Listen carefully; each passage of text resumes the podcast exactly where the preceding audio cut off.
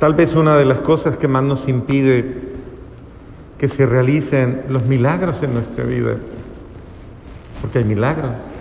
El milagro no es nada extraño. La gente piensa que el milagro es una cosa extraordinaria y el milagro no es nada extraño. Milagros acontecen permanentemente en nuestra vida. El hecho de que estés ahí vivo ya es un milagro. Es una gracia de Dios. El hecho de que te funcionen todas las neuronas y que estén coordinadas como deben estar coordinadas y que te funcione el corazón y que marque el ritmo cardíaco como debe marcarlo y que cada uno de los órganos produzca las enzimas y cada una de las eh, proteínas que debe y no se desestabilice y que los riñones hagan su función y que la sangre haga lo que tiene que hacer. Todo eso es un milagro. Pero para nosotros es normal. Entonces ahí es donde a veces, muchas veces, lo normal se nos vuelve, casi podríamos decir, como eh, eh, algo inconsciente, ¿no? Y tal vez eh, que no, como que no nos genera asombro. Si vamos a un hospital y encontramos a alguien que no puede respirar, si no con respirador, de pronto hasta salimos y decimos, bendito sea Dios, yo respiro con respirador. O encontramos a alguien conectado a una diálisis dos, tres veces a la semana o diariamente haciendo una diálisis, no sé, dependiendo de la extremidad del caso, y uno dice, bendito sea Dios, mis riñoncitos me funcionan bien. O encontramos a una persona con un cáncer casi fase 4 y decimos, bendita sea que mis células, bendito sea, están funcionando. Entonces, como que ese contraste hace que, que nos demos cuenta de que hay algo extraordinario pasándonos y eso ya es una bendición. Eh, a mí me llama la atención cómo, cómo se desarrolla el Evangelio, ¿no? El Evangelio eh, como tal recoge las, como las incertidumbres de los apóstoles. Como ustedes saben, pues obviamente para ellos era algo, aunque estaba con Cristo, lo habían escuchado, les había dicho, lo habían visto realizar milagros, proezas, lo habían visto resucitar muertos. Pero eh, había sido tan traumático lo que habían vivido había sido tan duro, esto los había golpeado tanto, esto les había dado tan duro, esto había sido tan, eh, de pronto, eh, había generado tanto pánico, tanto, no sé, tantos sentimientos tan frustrantes, que no era fácil levantarse de esa realidad. Y suele pasarnos, porque humanamente esto suele pasarnos, es nuestra humanidad, que es vulnerable y que somos tan frágiles y que en, algún en muchos momentos podemos quedar por el piso, decimos. ¿Cómo es que dicen la frase regularmente cuando, cuando, cuando están así como, como bajos de tono? ¿Cómo es que dicen? ¿Estoy qué? Estoy down, eso, hoy estoy como eso. Y entonces, eh, y eso, con eso estamos significando que hoy, eh, hoy no, de pronto no estoy para muchas cosas, o hoy no quiero y no tengo ganas de, y todo este poco de cosas. Eso es humano. Y, si nos golpean mucho más fuerte y si de pronto hacen cosas en contra de nuestra felicidad y vemos escenas, quedamos perturbados y quedamos, podríamos decir, eh, muchas veces heridos en lo, más profundo de nuestro ser, porque nos duele ver sufrir al hombre. Por eso, cuando los noticieros nos pasan esas escenas tan horribles, nos dicen estas imágenes podrían ser perturbadoras. Pero obvio es que la vida es perturbadora, en muchos momentos es dura, muy perturbadora.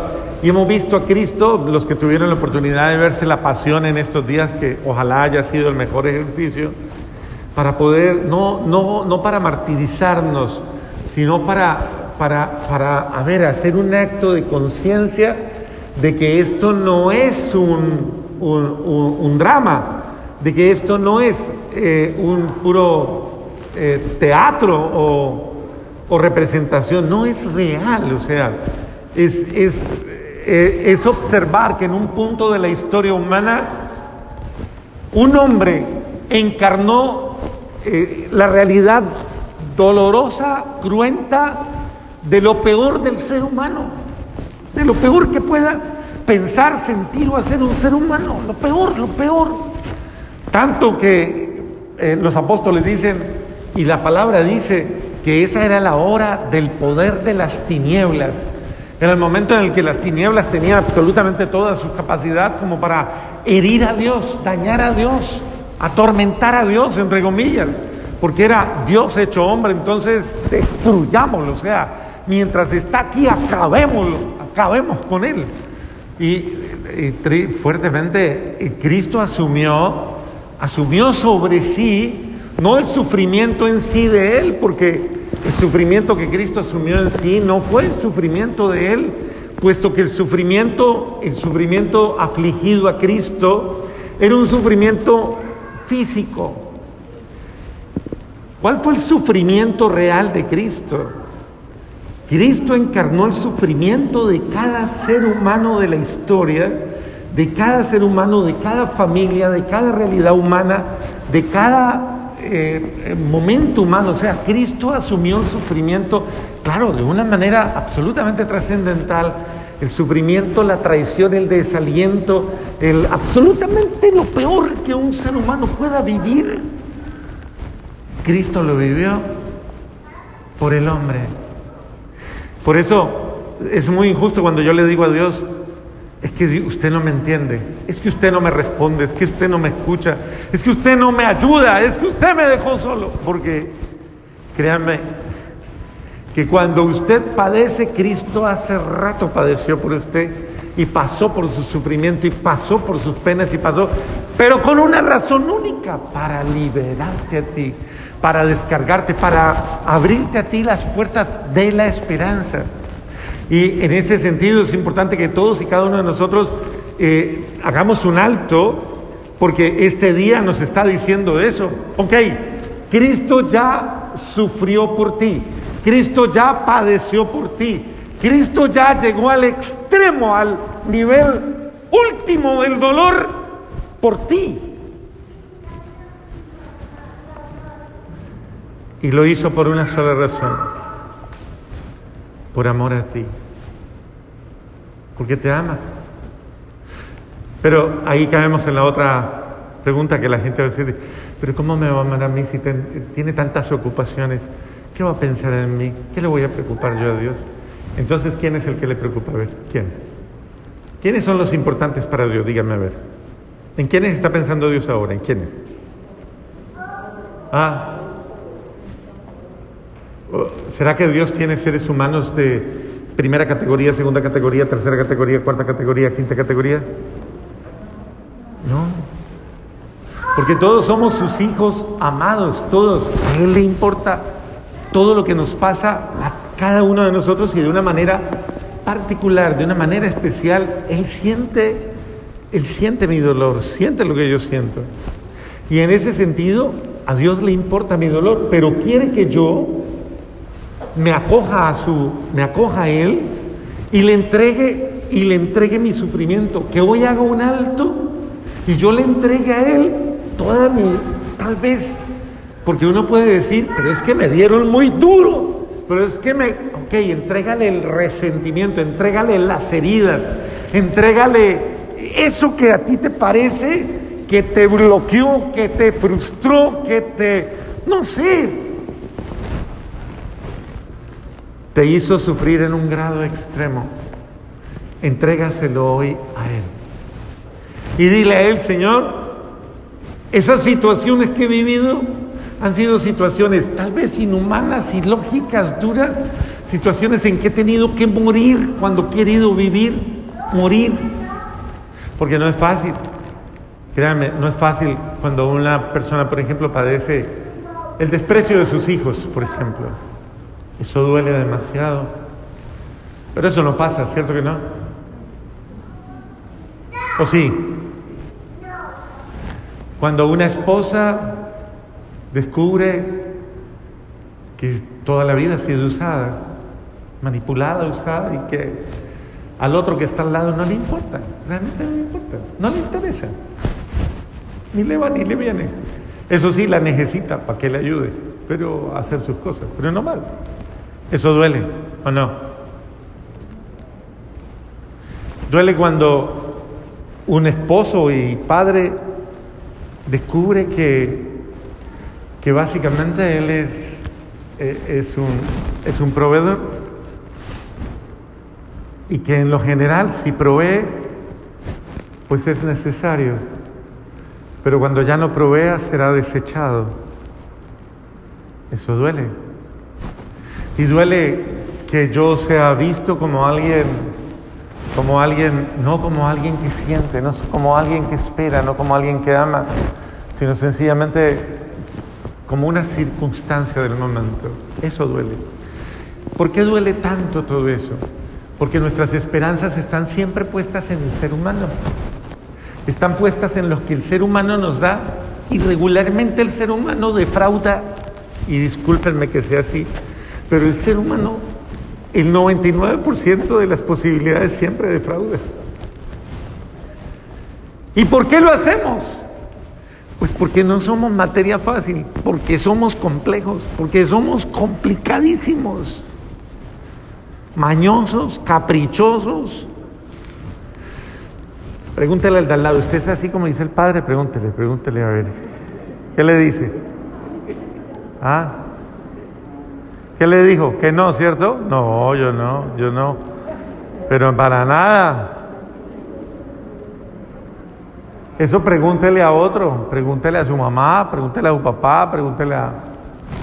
Ok, nosotros somos supremamente complejos y esos seres humanos complejos, a veces lo peor que nos puede pasar es vivir así, seguir así y morir así. Ahora haga la pregunta, ¿usted va a ser así hasta que se muera? Pregúntele, ¿usted va a ser así hasta que se muera? No, pues como para uno prepararse, a ver como cuánto tiempo le va a tocar aguantarse la vaina y a ver si alcanzo.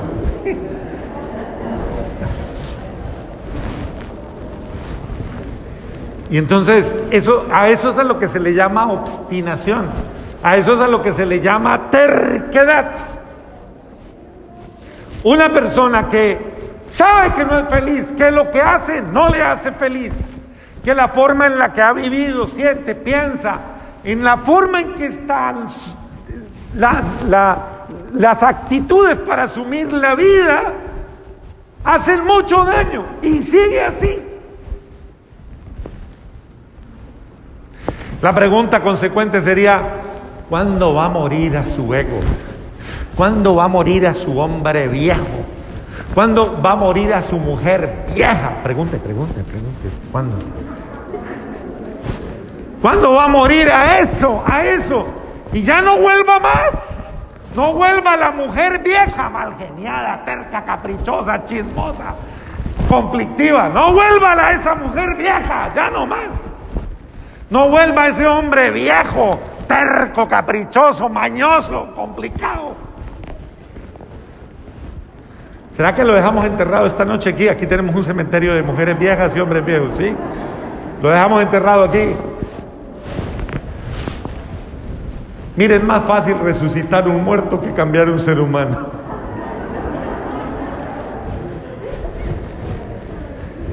Más aún, muy difícil porque es que tenemos resistencia a morir. Ahí sí podríamos decir como este, este actor tan famoso, duro de matar, Dios mío. Así es que se llama la película Yo pienso que tenemos miedo. Miedo, ¿es verdad? Miedo a cambiar, miedo a adaptar, Mm. y nos enfocamos de manera no correcta, sencillamente porque no funciona. Tenemos miedo. Sí, al inicio y al final del camino el pelotón de fusilamiento del miedo. Y esos miedos son exponenciales. Mm, muy valioso. El aporte es absolutamente valioso. Pero muchas veces el miedo se mueve, se vuelve un pretexto para no cambiar. No es el miedo en sí, es que a veces es el pretexto. Cuando es miedo es comprensible, es humano. Claro, ¿quién no? No se puede sentir miedo si tienes fe en Dios. No puedes sentir miedo por nada si sabes que Dios está contigo en toda hora y en todo momento. Yo en mi vida, yo lo digo, yo no siento miedo a nada. Bendito sea Dios. No, no, no, claro que sí. Bendito sea Dios. Amén.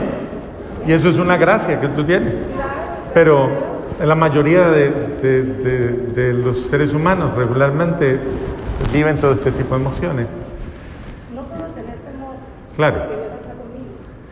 Entonces ahí es donde nosotros, claro, nos miramos tanto a nosotros mismos, vivimos tan replegados sobre nosotros mismos, viéndonos, mirándonos, obsesivamente viéndome a mí mismo, centrado en mí mismo, mis posibilidades, mis capacidades, mis recursos, mis medios, mi realidad, mi, mi, mi, que me hundo, me hundo en mi hoyo negro. En mi propio remolino, ahí me envuelvo. Porque estoy centrado en mí. Y entonces tengo que hacer, una vez más, se lo digo con todo cariño, el acto de salir de mí. Ya no más, no se deje usted arrastrar por su, por su ego, por su realidad, por su historia, por su pasado, por sus miedos, sus angustias, sus culpas. Ya no más, salga de su sepulcro. Dígale al de al lado, salga de su sepulcro. Está amordazado, dígale, usted está amordazada, amordazado. Cristo nos invita a correr la piedra del sepulcro. ¿Y qué hago, Padre? Ok, salir del sepulcro no tendría sentido salir a... ¿A dónde? Sí, es cierto. A la nada, no. Salgo del sepulcro, pero para encontrarme con Cristo, para encontrarme con mi vida. Es que todo lo que yo no puedo hacer, todo lo que no está en mis medios, todo lo que no está en mis capacidades, todo lo que no está en mis posibilidades, ni siquiera en mi mente, ni en mis ganas, porque a muchos se le preguntan, dicen, no es que no tengo ganas. Pues toca esperar a que le den ganas, ¿no? Todo absolutamente lo que no se ha podido dar en su vida, eso es, ese ha de ser el camino de la resurrección. El camino de la resurrección es deje de centrarse en sí mismo y vuelva su ser hacia Cristo. Por eso dice la segunda lectura, que de quién era? ¿De quién era? ¿De quién? No, inventen, Dios mío. Pobre Carlitos, vea, lo hicieron quedar mal. Carta del apóstol San Pablo a los ¿qué? Colosenses.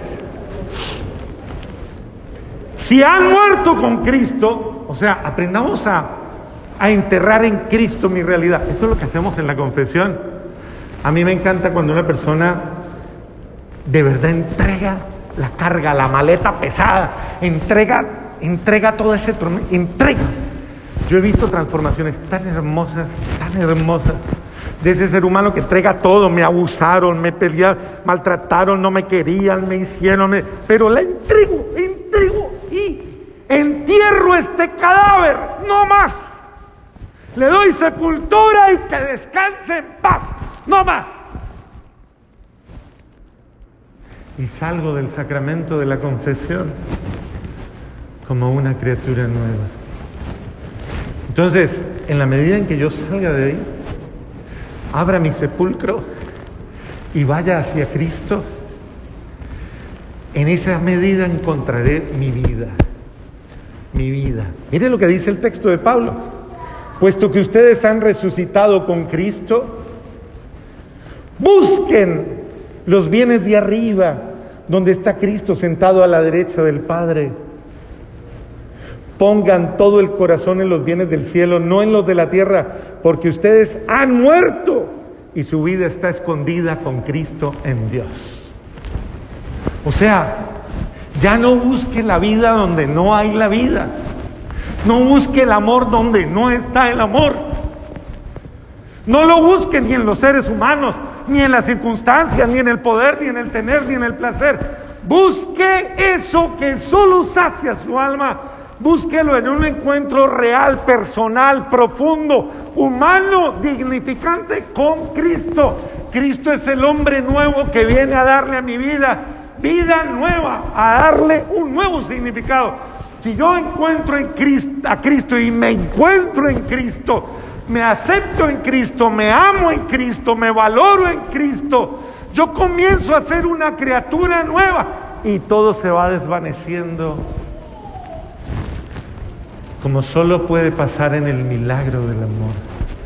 Usted no puede nada, por sí mismo no puede nada, pero Cristo lo puede todo, absolutamente todo. Y esto es hacer camino de resurrección. No luche más a solas, no luche más por usted, no haga esfuerzos que no puede. Entréguese a Cristo, suplíquele, clámele y dígale, Señor, yo quiero resucitar contigo. Yo quiero vivir contigo, pero te entrego todas mis situaciones de muerte. Te entrego definitivamente mi historia de muerte y no quiero vivir ni de ella, ni depender de ella, ni dejarme mortificar por ella. Y ahora en adelante quiero una vida nueva. Quiero nacer de nuevo que tú me ilumines y que yo empiece, Señor, una jornada nueva. Y de esa manera, cuando Cristo, vida nuestra, se manifieste, entonces también ustedes se manifestarán gloriosos juntamente con Él. Uf.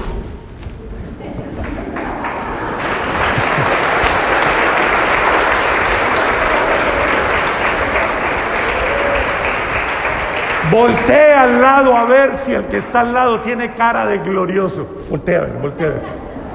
¿Tiene cara de glorioso? ¿O tiene cara de doloroso? A ver. Ojalá de gozoso. Pero es importante que hagamos un camino, un camino hacia el único, hacia la única realidad. El Papa Juan Pablo II dice una expresión muy linda, dice, el ser humano que, que intenta comprenderse a sí mismo, incluso con sus propios recursos de la razón, del entendimiento. Y dice, debe, debe, con su propia humanidad, con su propia realidad. Y dice una frase muy bella, dice, más aún con su propio pecado, así sea arrastrándose, viviendo o muriendo, acérquese a Cristo, porque en Cristo está su vida. Cuando usted se acerca a Cristo, usted encuentra la vida que no encuentra en ningún otro lugar ni en ninguna otra realidad. Cristo es la vida de tu vida y ya no pierdas más el tiempo. Es la hora en la que, si quieres vivir la resurrección, haz un alto y considera esto con, humildad. ¿Cuánto tiempo yo le dedico a Cristo, hombre, para que mi humanidad de hombre sea transformada? ¿Cuánto tiempo le dedico a Cristo, mi realidad de mujer? para que esa realidad de mujer que es tan revuelta sea transformada en una mujer nueva. Es ahí donde pasa el milagro. Expóngase a la mirada de Dios, expóngase a la acción de Dios y deje que Dios se manifieste en usted. Amén.